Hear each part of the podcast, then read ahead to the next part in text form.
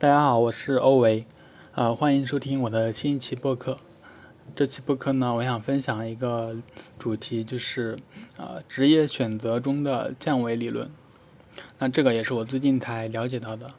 像我们大学刚毕业的时候，啊，就会听到各种各样的声音，比如有人说，呃，在公司门口摆摊的大妈，她一个月可能都赚好几万，然后比刚毕业的大学生赚的都多，呃，或者是。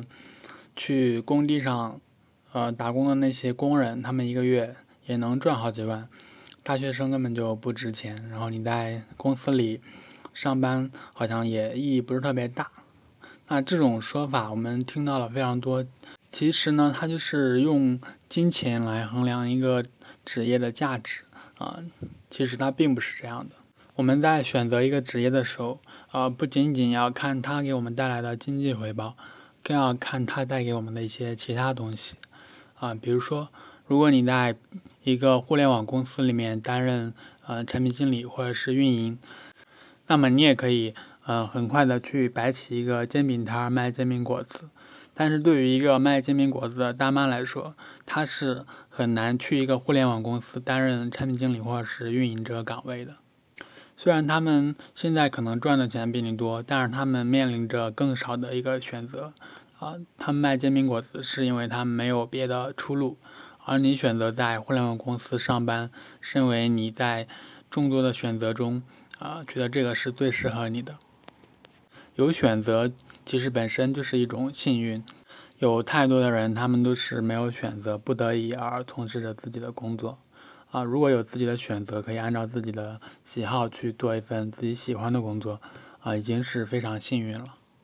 所以在我们选择自己的职业时，啊，一定要看这份工作能不能给自己带来更多的一个选择性，更大的一个选择空间。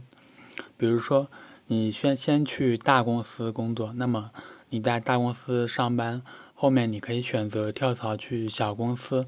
或者是中等规模的公司都是比较容易的，但如果你一开始就去小公司，你后面再想跳去大公司，就相对来说会呃困难一点。也就是说，在大公司会给你更多的一个选择的可能性。再比如说，啊，如果你一开始在公司上班，你后面也可以选择去做自媒体，啊，做一个自由职业者。但是呢，如果你一开始选择了相对容易的路，先去做自媒体。然后后面你发现做不下去了，然后然后然后你再去公司里面上班啊，也是非常困难的。所以一开始的话，我们可以选择嗯更难一点的方向，就是这样的话，我们会有更大的选择的权利。在我们想要做出改变的时候，也能付出更少的成本去改换赛道。比如你理想的生活是啊有一家属于自己的书店或者是咖啡店。然后呢，如果你一开始是在公司里上班，然后你啊后面可以选择去开这个店或者是不开。但如果你一开始就去选择自己开了一个咖啡店或者书店，那你后面再想去公司上班，难度就是非常大的。这是两种啊完全不同的路径。总之呢，我们要为自己的职业生涯保留更多的一种可能性。呃，在我们做选择的时候要考虑。现在这种选择是把路走得越来越窄了，还是说未来会有呃更宽广的一个想象空间？如果你的选择能带给你更高的上限，那它一定会让你的选择越来越多，那这个选择可能会更加正确。读书最大的意义就是让我们拥有更多的一个选择权利啊！当你读读完大学、读完硕士、读完啊博士，你可以选择的职业范围更多。